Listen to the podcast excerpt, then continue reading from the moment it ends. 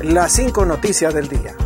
A continuación te presentamos las noticias más importantes de este jueves 7 de abril del 2022. Presidenta Castro convoca para hoy a transportistas en casa presidencial.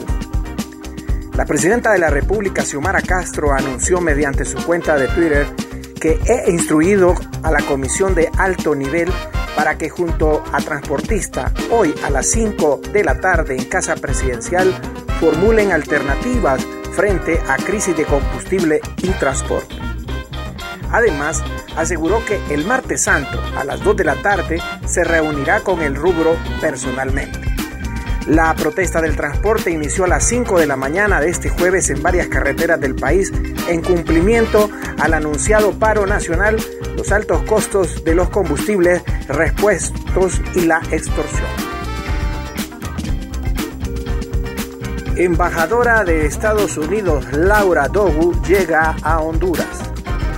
Llega a territorio nacional la embajadora de los Estados Unidos Laura Dogu, dominada por la administración Biden el pasado 5 de noviembre del 2021 como la representante diplomática ante el pueblo hondureño.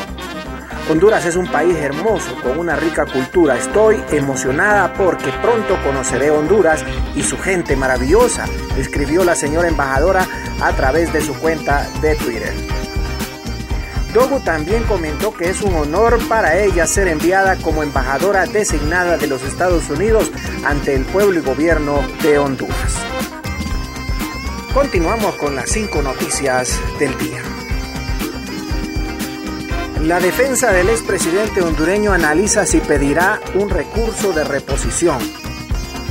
La defensa del expresidente hondureño Juan Orlando Hernández, a quien Estados Unidos pide en extradición por presuntos delitos asociados al narcotráfico, dijo este jueves que está analizando si presentará un pedido de reposición ante la sala constitucional.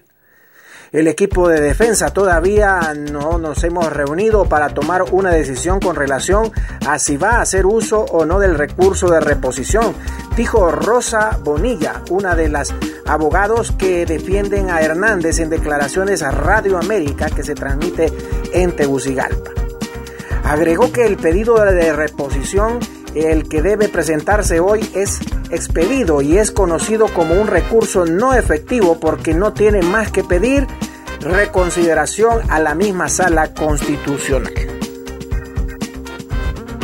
A clases presenciales en todos los niveles el próximo 18 de abril.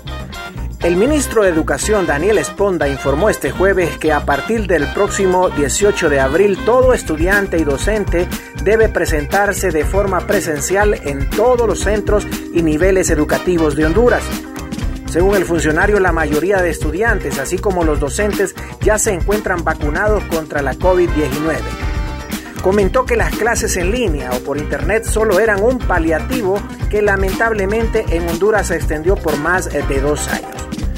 Sin embargo, tras evaluar la situación junto a la Comisión Permanente de Contingencias COPECO y la Secretaría de Salud, se determinó que existen las condiciones para el retorno a clases presenciales.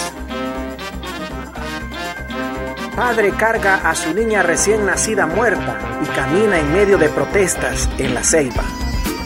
Con el cuerpo sin vida de su hija de 17 días de nacida en brazos y solo cubierto con una cobija, un hombre camina por el puente Danto en la Ceiba Atlántida debido a la falta de transporte por la toma que mantienen a nivel nacional los transportistas. El hombre pasó por un retén policial donde fue auxiliado para poder llevar a su pequeña hija hacia su casa para poder ser velada. La toma inició a las 5 de la mañana de este jueves en varias carreteras del país por transportistas en cumplimiento al anunciado paro nacional por los altos costos de combustibles, repuestos y extorsión se mantenía cerrada el paso a la carretera CA13 a la altura del puente del río Danto de la ciudad Puerto de la Ceiba.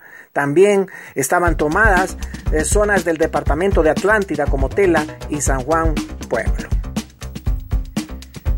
Gracias por tu atención. Las cinco noticias del día te invita a estar atento al próximo boletín informativo.